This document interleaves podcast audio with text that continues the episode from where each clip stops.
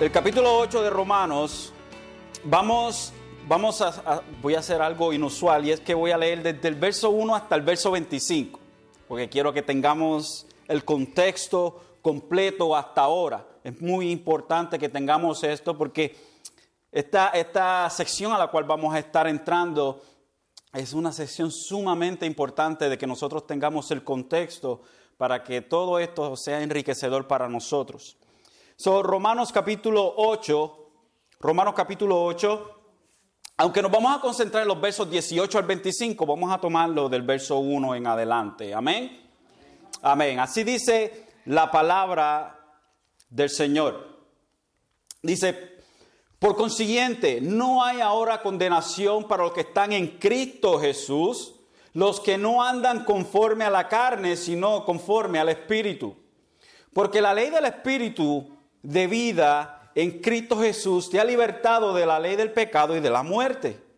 Pues lo que la ley no pudo hacer, ya que era débil por causa de la carne, Dios lo hizo, enviando a su propio Hijo en semejanza de carne de pecado y como ofrenda por el pecado, condenó al pecado en la carne para que el requisito de la ley se cumpliera en nosotros, que no andamos conforme a la carne, sino conforme al Espíritu. Porque los que viven conforme a la carne ponen la mente en las cosas de la carne, pero los que viven conforme al Espíritu en las cosas del Espíritu. Porque la mente puesta en la carne es muerte, pero la muerte, pero la mente puesta en el Espíritu es vida y paz. Ya que la mente puesta en la carne es enemiga de Dios, porque no se sujeta a la ley de Dios, pues ni siquiera puede hacerlo. Y los que están en la carne no pueden agradar a Dios. Sin embargo, vosotros no estáis en la carne, sino en el Espíritu, si en verdad el Espíritu de Dios habita en vosotros. Pero si alguno no tiene el Espíritu de Cristo, el tal no es de él.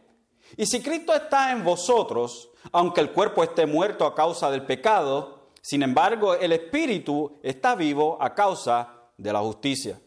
Pero si el Espíritu de aquel que resucitó a Jesús de entre los muertos habita en vosotros, el mismo que resucitó a Cristo Jesús de entre los muertos, también dará vida a vuestros cuerpos mortales por medio de su Espíritu que habita en vosotros.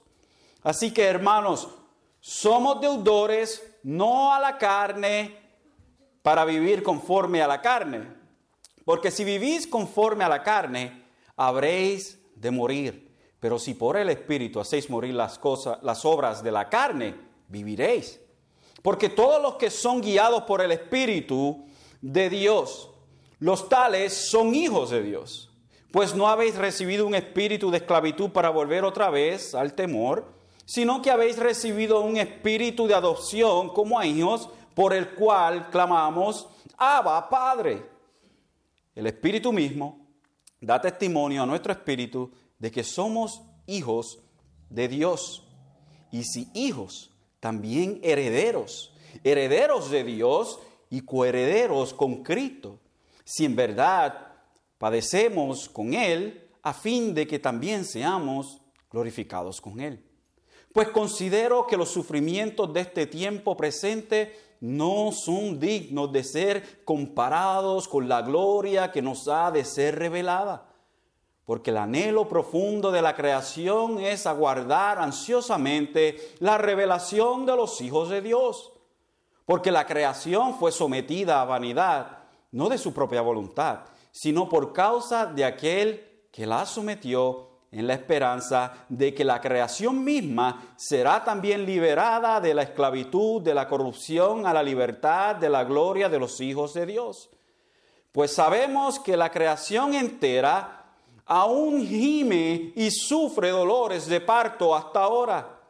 Y no solo ella, sino que también nosotros mismos, que tenemos las primicias del Espíritu, aún nosotros mismos gemimos a nuestro interior, aguardando ansiosamente la adopción como hijos, la redención de nuestro cuerpo.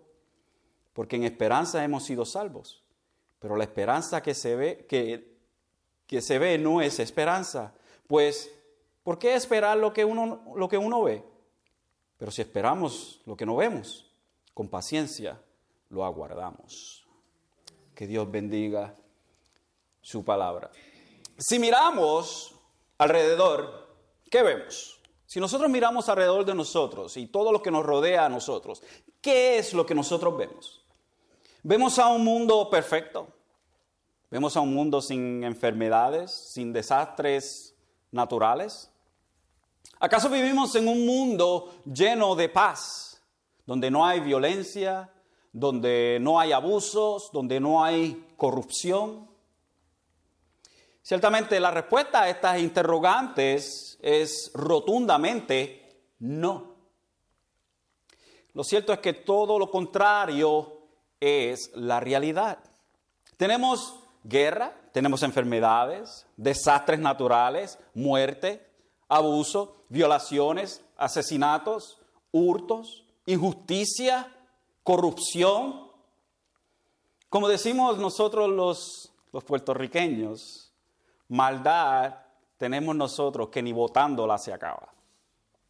Vivimos en un mundo donde Satanás, la carne, el pecado son sus monarcas, o sea, son sus reyes. Los moradores de este mundo viven sus vidas en completa sumisión a este sistema. Y aunque ellos también son víctimas de, desastres, eh, de crímenes, etcétera, etcétera, están completamente enraigados en este sistema. Ahora, en este mundo que he descrito, también vivimos nosotros aquellos que por gracia y misericordia han sido llamados de entre el resto de la humanidad mediante el llamado del Evangelio. Automáticamente, en el momento que nosotros respondimos a este llamado por la obra del Espíritu de nosotros, en nosotros, hemos pasado de ser moradores a ser peregrinos y extranjeros en esta tierra. Entonces, nos pone en contra del sistema de la carne, de Satanás y el pecado. Porque tenemos un nuevo monarca, un nuevo rey, nuestro Señor Jesucristo. De manera que ya no nos conformamos a la corriente de este mundo. Al no ser conformistas, esto nos hace a nosotros rebeldes. Tal como nuestro Señor fue acusado, también nosotros somos acusados. Y así como Cristo sufrió, así también nosotros sufriremos.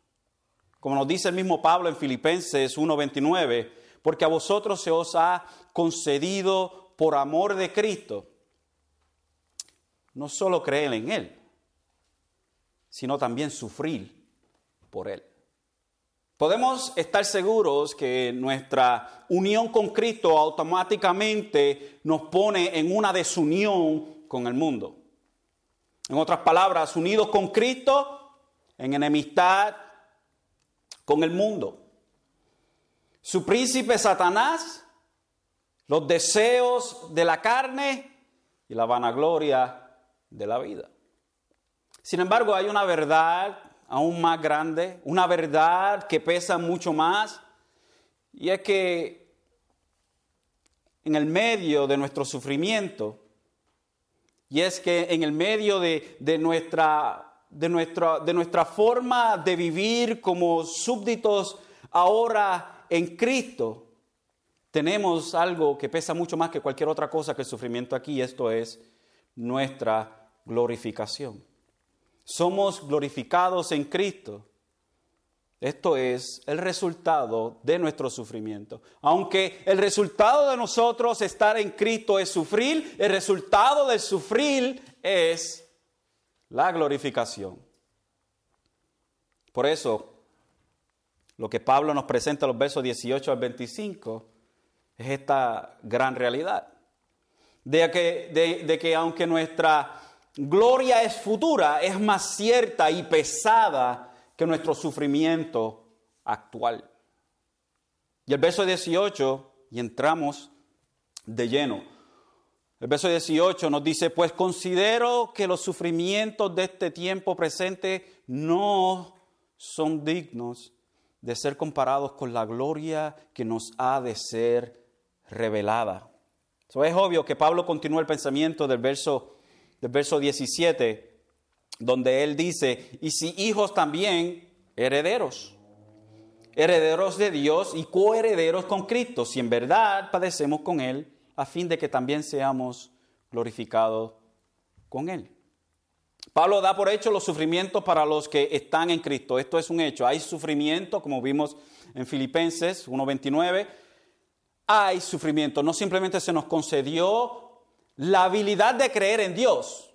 Es un regalo, es lo que nos dice Efesios capítulo 2, que nuestra fe, la cual nosotros utilizamos para agarrarnos de la gracia de Dios, ese regalo merecido, es dado por Dios. Es un regalo, e, es un don de Dios que Dios deposita en nosotros cuando nosotros oímos el Evangelio.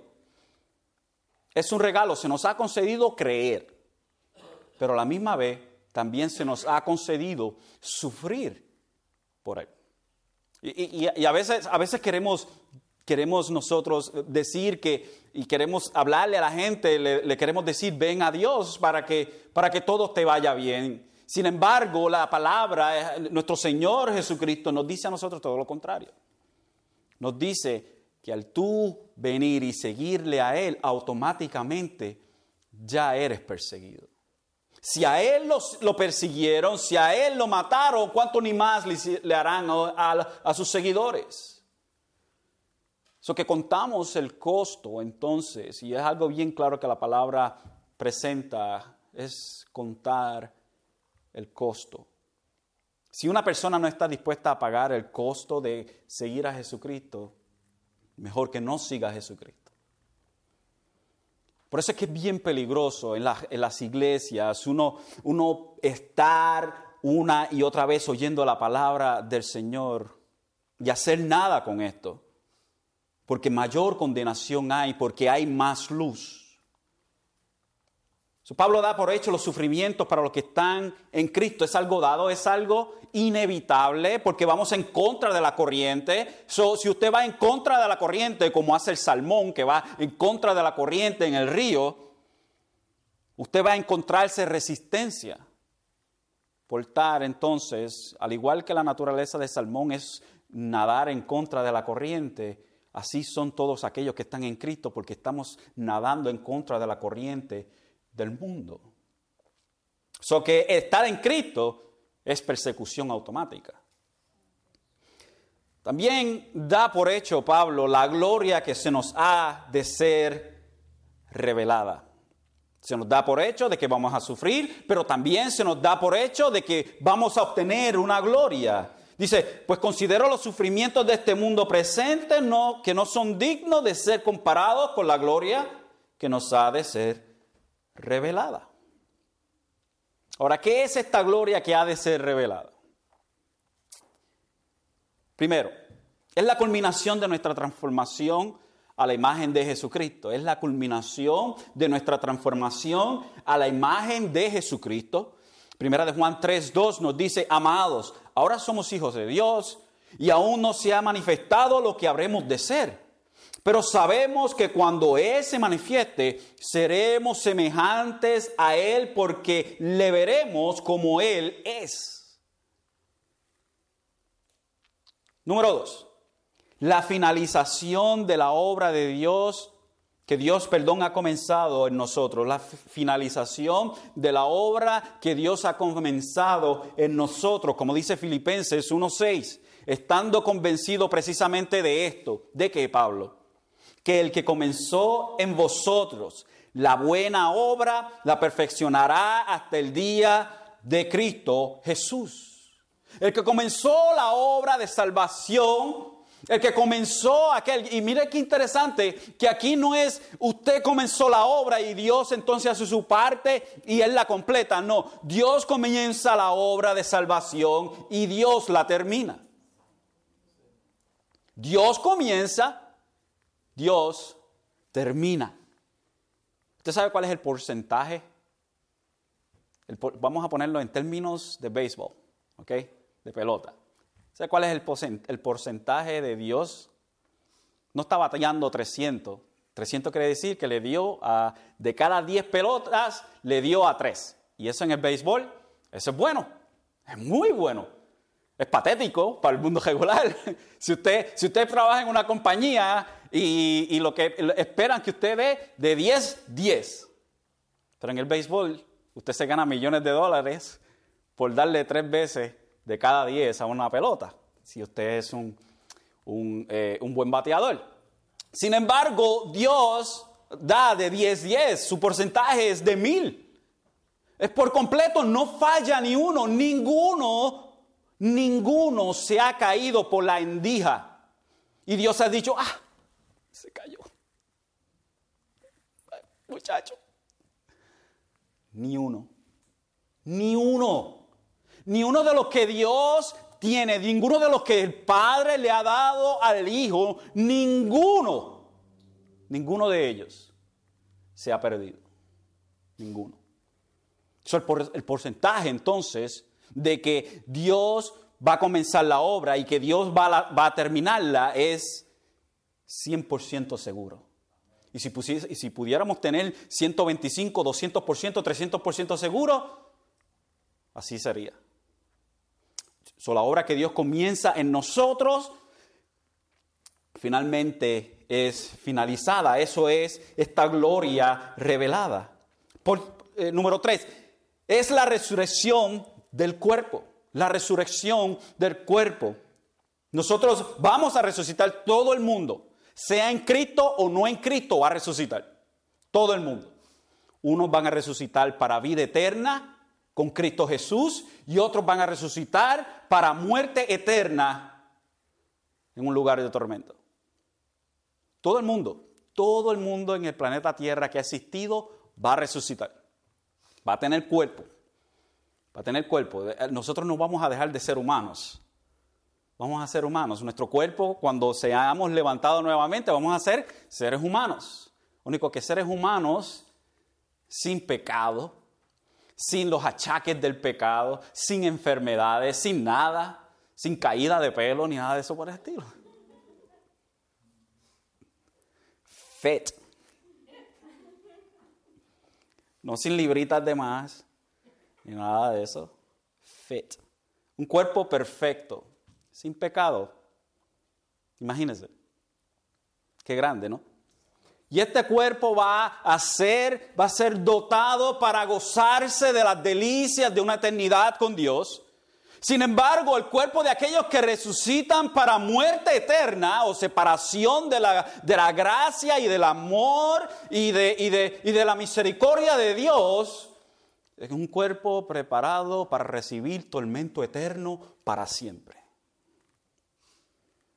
Tenemos entonces que todos resucitamos. Sin embargo, aquellos que están escritos resucitan para vida eterna, para gozar de las delicias con Él. Nuestra resurrección del cuerpo. Colosenses 3:4 dice, cuando Cristo, nuestra vida, sea manifestado, entonces vosotros también seréis manifestados con Él en gloria. Cuando finalmente nuestro Señor venga, nosotros seremos revelados juntamente con Él. También, número cuatro, es la gloria eterna del creyente, como dice Filipenses 3, 20 al 21, porque nuestra ciudadanía está en los cielos, de donde también ansiosamente esperamos a un Salvador, el Señor Jesucristo el cual transformará el cuerpo de nuestro estado de humillación en conformidad al cuerpo de su gloria. ¿Qué quiere decir esto Pablo? El cuerpo de su gloria, el cuerpo de la gloria de Jesucristo. Cuando Jesucristo resucitó, Jesucristo tenía el cuerpo, o tiene el cuerpo, que usted y yo vamos a tener. Ahora, específicamente, si vamos a poder hacer las cosas que él hizo mientras él estuvo después de la resurrección aquí? Uh, we don't know, no, no sabemos. Sabemos que él entró a un cuarto que estaba cerrado, apareció dentro del cuarto, y, pero estaba comiendo con ellos. De momento se desaparecía. ¿Is that what we're gonna have? I don't know, no sé. Lo único que sé es que nosotros vamos a tener un cuerpo glorificado como el de, de Jesucristo. So, esta es la gloria del creyente. el cual transformará el cuerpo de nuestro estado de humillación, este cuerpo de estado de humillación en conformidad al cuerpo de su gloria, por el ejercicio del poder que tiene para aún sujetar todas las cosas a sí mismo. entonces, esto que se va a revelar, esta, esta gloria que será revelada, es finalmente nosotros ser conformados a Jesucristo. Es finalmente Dios finalizando la obra en nosotros. Es la resurrección de nuestro cuerpo y es la gloria eterna de nosotros como creyentes en Dios. Cuando vemos entonces el verso nuevamente, pues considero que los sufrimientos de este tiempo presente no son dignos de ser comparados con la gloria que nos ha de ser revelada. Y Pablo está haciendo un contraste. Pablo está diciendo, estos sufrimientos que ustedes están teniendo aquí, compárenlo, y voy a, voy a, voy a utilizar este ejemplo, compárenlo con una, con una pluma de sufrimiento en una pesa, o en una, una pesa, una escala de esas que tienen dos lados. Aquí la pluma y aquí un bloque de cemento, que es la gloria que vamos nosotros a recibir. La comparación es tan astronómica que ni se puede medir. El sufrimiento que nosotros tenemos aquí como creyentes, como seguidores fieles de Jesucristo, no se compara a la gloria que tendremos cuando Él regrese, que finalmente nuestros cuerpos son resucitados, finalmente esa obra en la cual somos formados a la imagen de Jesucristo finalmente finalizada. Verso 19 entonces continuamos y dice, porque el anhelo profundo de la creación es aguardar ansiosamente la revelación de los hijos de Dios. Y Pablo, Pablo hace algo interesante aquí, algo medio raro, porque el anhelo profundo de la creación, what is he talking about? ¿De qué está hablando él? ¿De qué está hablando el anhelo del profundo de la creación? Pues estamos hablando de objetos inanimados o de animales sin razonamiento. No, Pablo nos dice que el profundo anhelo y personifica hace una personificación de la creación como si la creación fuese una persona. Es aguardar ansiosamente, la revelación de los hijos de Dios. La idea es, aquí, qué interesante, la idea es aquí que es la creación, está como una persona que tiene el cuello estirado y mirando. Usted sabe cuando los niños, este, los padres se van a trabajar y, vienen, eh, llega el papá de trabajar a la, casa o la mamá de trabajar a la casa y los niños están por la ventana mirando. Papi, papi, mami, mami. Pues esa expectación, esa expectativa de, de la naturaleza es lo que vemos aquí. Es finalmente, finalmente la creación. La creación por anhelo profundo de la creación es aguardar ansiosamente la revelación de los hijos de Dios. ¿Y quiénes son los hijos de Dios? Nosotros somos los hijos de Dios. Aquellos que han nacido de nuevo, no, no, no por, sangre, o sea, no porque heredamos la salvación de nuestros padres, no de, de, deseo propio, porque nosotros no queríamos nada que ver, no queríamos tener nada que ver con Dios hasta que oímos el, mensaje del Evangelio, que se nos presentó a nosotros con la gran realidad de que somos pecadores impedernidos y que no hay salvación afuera de Jesucristo. Nosotros somos los hijos de Dios, aquellos que han creído en Él. La revelación de los hijos de Dios, lo que, lo que Pablo al personificar la creación, lo que hace es que la describe como una entidad que al igual que nosotros sufre este estado al cual está sujeta. Ella sufre este estado en el cual ella está sujeta, al igual que nosotros. la, naturaleza está sujeta a vanidad, en otras, de eh, en, otras, eh, en otras eh, traducciones.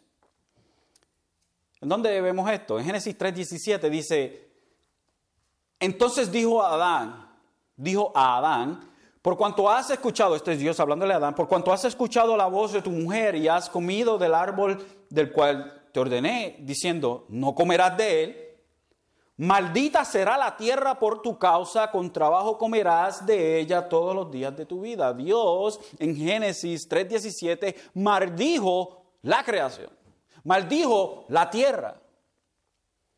¿Por qué es que nosotros vemos huracanes como el que vimos en estos días en México de categoría 5? ¿Por qué es que vemos terremotos? ¿Por qué es que vemos nosotros cosas eh, increíbles que suceden? Que, que, aunque tienen sus beneficios, porque créalo o no, un huracán tiene sus beneficios, no para nosotros, pero para el ambiente tiene sus beneficios porque limpia el aire. Pero todas estas cosas que nosotros vemos como desastres naturales, todo esto es por el pecado. El pecado no simplemente rompió la membrana que, se introdujo del mundo espiritual al mundo físico. No simplemente hizo eso para con nosotros y nos dañó a nosotros, pero que también dañó la naturaleza. los efectos del pecado son increíbles. Dios maldijo la tierra por el pecado del hombre. Ante la tierra daba y daba y daba. Era increíble. Y aún después de Dios haber eh, eh, maldito, la tierra, hizo maldita la tierra, aún después de alrededor de 1500 años antes del diluvio, las cosas eran totalmente diferentes como eran ahora, como son ahora. Para una persona vivir 800, 900 años, el sistema atmosférico tenía que ser totalmente diferente como hoy en día. Pero el pecado del hombre creció y creció y ¿qué hizo Dios? Dios destruyó la tierra por un diluvio. Las fuentes de los cielos, que parece ser esa capa, esa capa de agua que había alrededor de la tierra, se cayó y, los, irrumpió entonces el agua por dentro de la tierra, porque lloviendo 40 días no va a tapar un monte como Everest que son miles y miles y miles de pies de altura. 40 días de lluvia no hace eso.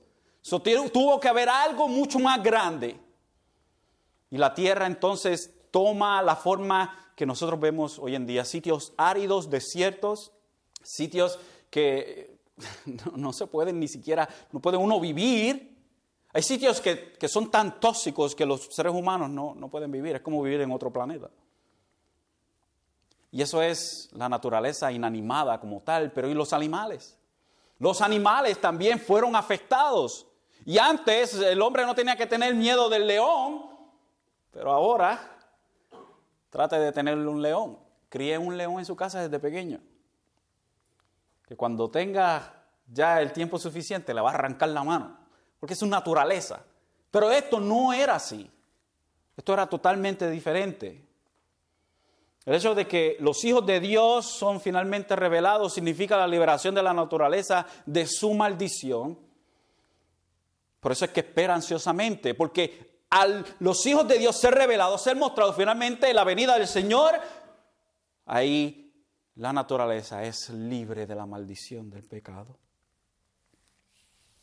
Dice Pablo, continúa Pablo diciendo el, verso, el verso 20, dice, porque la creación fue sometida a vanidad no de su propia voluntad, sino por causa de aquel que la sometió en, la esperanza, y el verso 21, de que la creación misma será también liberada de la esclavitud, de la corrupción, a la libertad de la gloria de los hijos de Dios. Dios fue el que sujetó la tierra o la naturaleza a vanidad. Y la idea de esa palabra a vanidad es como algo que no alcanza los resultados para la cual fue hecho es algo que no alcanza el resultado para lo cual fue hecho. So, la tierra está dando algo mucho menos por lo cual ella fue creada. No está dando el máximo que puede dar. Esto es ser sujetado a vanidad. Mira lo que dice 2 de Pedro 3.11. Dice 3.11 al 13, dice, puesto que todas, todas estas cosas han de ser destruidas de esta manera, ¿qué clase de persona debéis de ser vosotros en toda conducta? No, ese no es el verso, es más atrás. Es el verso 7. Dice, pero los cielos y la tierra actuales están reservados por la palabra para el fuego, guardados para el día del juicio y de la destrucción de los impíos pero amados, no ignoréis esto, que para el Señor un día es como mil años y mil años como un día. Y el Señor no se tarda en cumplir su promesa, según algunos tienen por tardanza, sino que es paciente para que con, con vosotros, no queriendo que nadie perezca, sino que todos vengan al arrepentimiento. Pero el día del Señor vendrá como ladrón, en el cual los cielos pasarán con gran estruendo, y los elementos serán destruidos con fuego intenso, y la tierra y las obras que hay en ella serán quemadas. So, tenemos que Dios, Dios prometió que jamás y nunca va a destruir la tierra por agua, pero sí la va a destruir por fuego. Ahora, estamos hablando de que va a explotar el mundo con todo y el universo, eso es lo que estamos hablando. Estamos hablando de una purificación de la tierra y de los cielos, donde los elementos se mezclan, se funden. Es una, una limpieza total de la tierra. Y esto es lo que Dios va a llevar a cabo.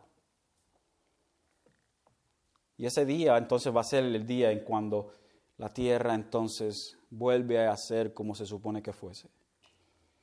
Entonces el verso 22 dice, pues sabemos que la creación entera aún gime y sufre dolores de parto hasta ahora. Interesante ese lenguaje.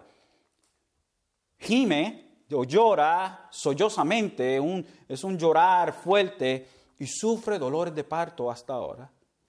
Y el verso 23, y no solo ella, sino que también nosotros mismos que tenemos la primicia del Espíritu, aun, cuando, aun nosotros mismos gemimos en nuestro interior, aguardando ansiosamente la adopción como hijos, la redención de nuestro cuerpo. O a nosotros, al igual que la naturaleza, con dolores de parto esperamos la redención.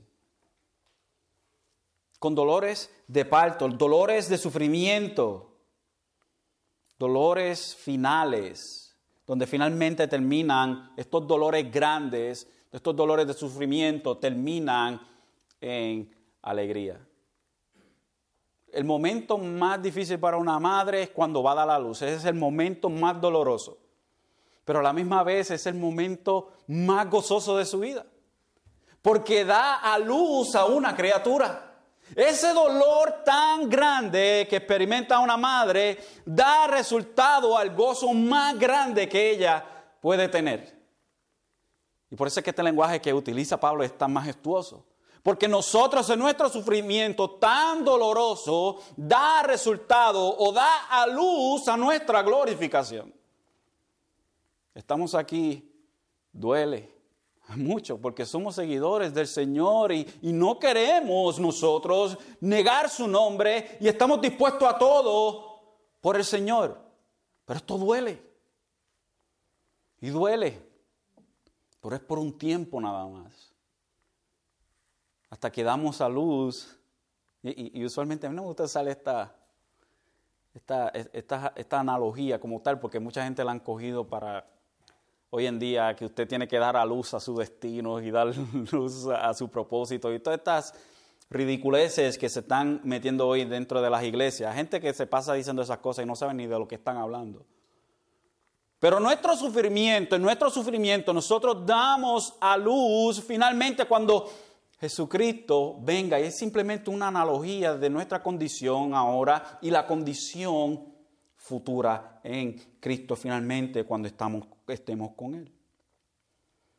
Seguindo de Timoteo 4.8 dice, en el futuro me está reservada la corona de justicia que el Señor, el juez justo, me entregará en aquel día. Y no solo a mí, dice Pablo, sino también a todos los que aman su venida.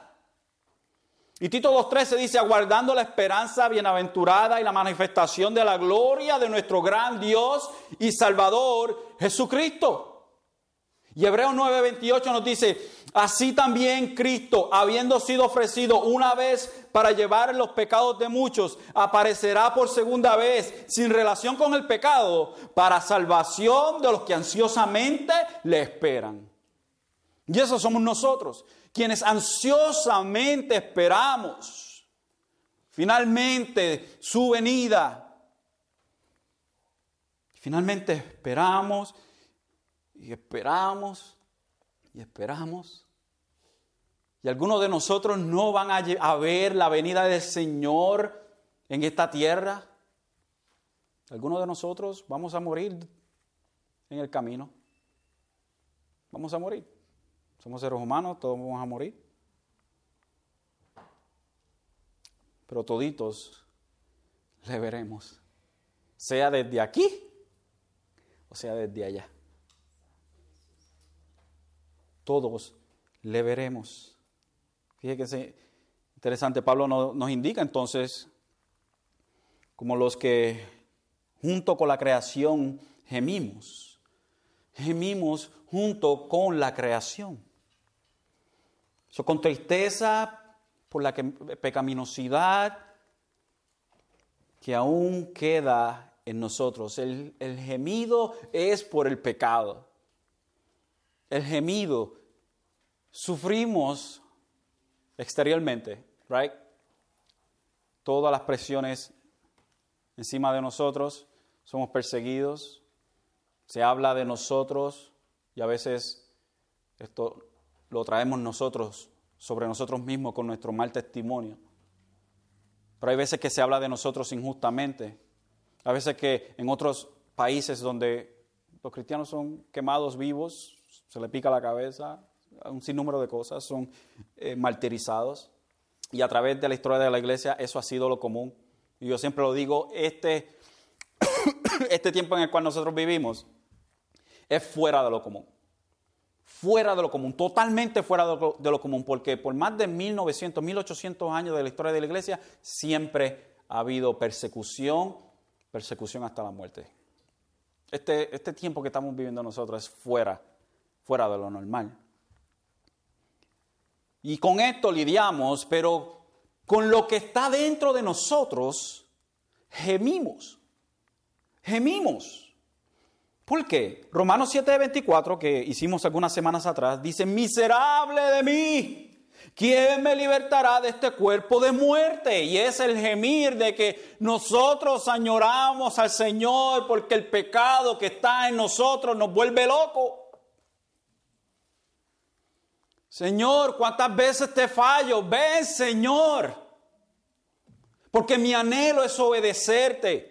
Porque mi anhelo, Dios, es de ser fiel a ti, pero no puedo hacerlo todos los días, todos los minutos, todas las horas, cada segundo. I can't do that. Porque todavía hay en mí pecado, oh Señor, ven. Y hay algunos que dicen, hay algunos que dicen, oh, no puedes estar orando de esa manera porque hay gente que no han sido salva y entonces el Señor va a venir y esa gente no, no, va a ser salva. Créeme que todo el que va a ser salvo va a ser salvo antes que Jesucristo venga. Ni uno se le va a perder. Ni uno de los que Él escogió para sí, para salvación, se va a perder. Ninguno. Créame. Dios va a venir en el momento correcto. Salmo Salmo 38 tiene algo interesante. Salmo 38. Hay, tres versos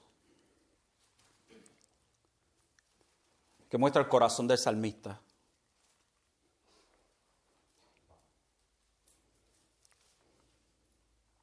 Este salmo de David. Dice, dice el verso 4, Salmo 38, el verso 4, dice, porque mis iniquidades han sobrepasado mi cabeza. Como pesada carga pesa mucho para mí, mis iniquidades, mis pecados.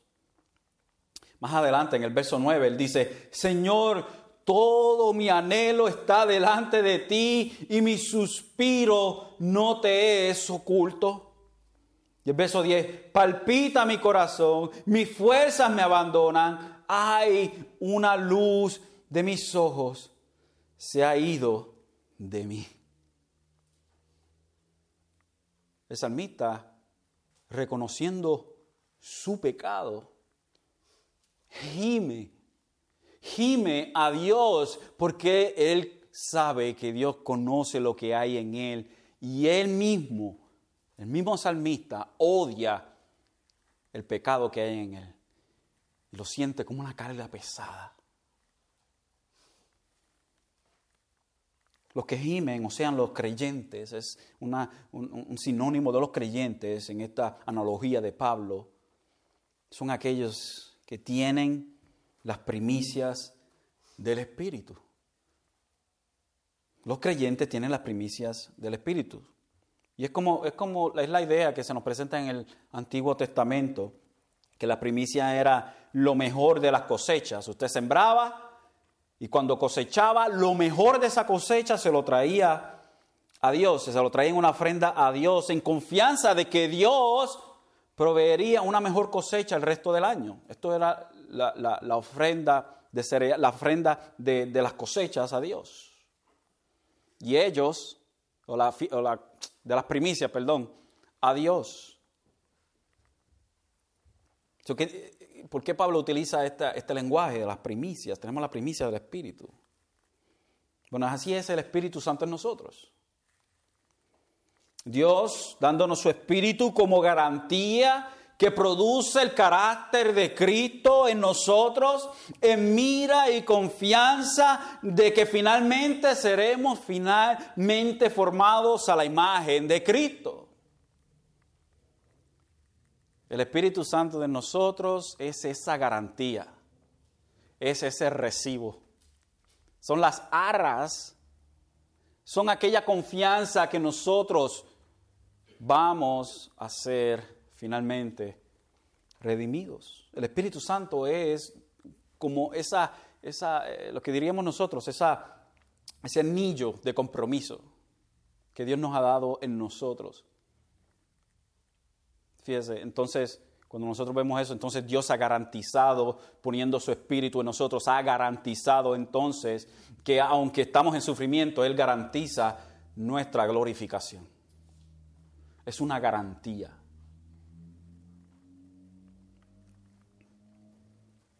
El verso 24 entonces dice, porque en esperanza hemos sido salvos, pero la esperanza que se ve no es esperanza, pues, ¿por qué esperar lo que uno ve? Y aquí no es la esperanza que nosotros vemos siempre, espero algún día pegarme en la lotería. Ese tipo de esperanza. Bueno, no esté jugando lotería porque está votando los chavos que Dios le permitió a usted eh, ganarse. Eso es mala mayordomía.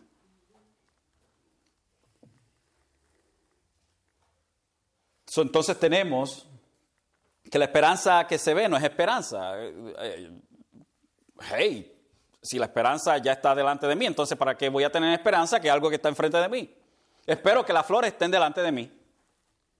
Entonces, eso no es esperanza, porque están ya enfrente de mí. ¿Por qué esperar lo que uno ve? Pero si esperamos lo que no vemos, con paciencia aguardamos, esperamos aquello que todavía nosotros no vemos. Aquello que todavía nosotros ni nos podemos imaginar cómo va a ser. Eso esperamos, eso es esperanza. Y no es la esperanza del mundo que espera que algo pase. Oh, espero que fulano de tal esté bien. Oh, espero que me vayan las cosas bien. No, la esperanza del ser humano, perdón, del, del cristiano es totalmente diferente. Y se lo voy a presentar y con esto voy terminando con lo que dice Pablo, perdón, Pedro. Dice en primera de Pedro, y este verso y estos versos ustedes lo conocen. Primera de Pedro 1.3. Y con esto vamos a concluir. Esta esperanza, ¿qué tan segura es esta esperanza que nosotros tenemos? Esto que estamos esperando.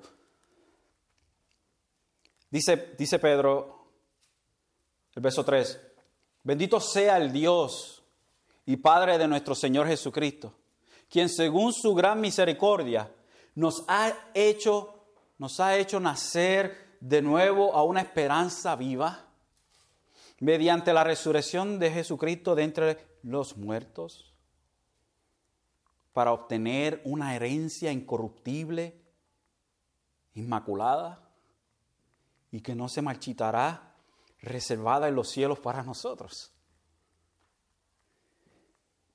¿Para quiénes son? Para vosotros que sois protegidos por el poder de Dios mediante? Mediante la fe. Dios mantiene la fe en nosotros para la salvación que está preparada para ser revelada en el último tiempo. Uno, ve estos versos y dice, güey, espérate, ¿que, no, somos, no somos salvos? No, sí, hemos sido salvos. Pero tenemos que ver, y le repito nuevamente, tenemos que ver la, salvación en, en tres diferentes pretéritos. Pretérito pasado, presente y futuro. Fuimos salvos de las consecuencias del pecado. Estamos siendo salvos del dominio del pecado y seremos salvos de la presencia del pecado en nosotros. So, finalmente seremos salvos de la presencia del pecado dentro de nosotros. Dice, que está preparada para ser revelada en el último tiempo, en lo cual os regocijáis grandemente, aunque ahora nos regocijamos en esta esperanza que está guardada para nosotros, no se va a marchitar, no se va a pudrir, no se va a dañar. Está guardada como si fuera una guarnición ahí, eh, unos soldados ahí guardándola. En lo cual regocijarse grandemente, aunque ahora por un poco de tiempo, si es necesario, seáis afligidos con diversas pruebas para que la prueba de vuestra fe, esta fe, más preciosa que el oro que perece, aunque probado por fuego, sea hallada resultada en alabanza, gloria, honor en la revelación de nuestro Señor Jesucristo. O sea que esa, esa fe que es probada, esa fe que vale más que el oro, es, que es probada, resulta, hermanos, en el momento que Jesucristo o en la revelación de Jesucristo, resulta en alabanza para Dios. Resulta esa fe que ha sido, mire, pasada por lo peor. Esa fe resulta en alabanza para Dios cuando Él finalmente vuelva. A quien sin haber, sin haberle visto, le amáis. Y a quien ahora no veis, pero creéis en Él y os regocijáis grandemente con gozo inefable, lleno de gloria obteniendo como resultado de vuestra fe la salvación de vuestras almas. Nosotros somos salvos por fe, right? Somos salvos por gracia a través de la fe en Cristo solamente. Y el verso 10, acerca de esta salvación, los profetas que profetizaron de la gracia que vendría a vosotros, diligentemente inquirieron, indagaron, pero ellos no, no podían ver lo que nosotros vimos, lo que nosotros vemos. Qué hermoso, ¿no?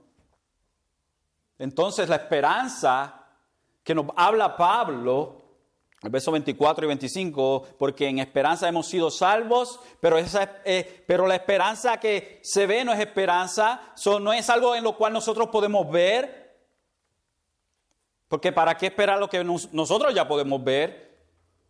Pero si esperamos lo que no vemos con paciencia, lo aguardamos. Esta esperanza, aunque no la podemos ver, está ahí, es más seguro que nuestro sufrimiento aquí como seguidores de Jesucristo.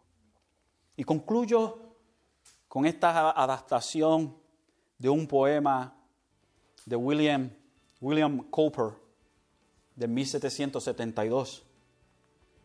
Dice, atemorizados santos, recobrad la certeza, aquellas nubes que tanto temor os dan, pletórica de gracia, pronto derramarán bendiciones sobre vuestras cabezas.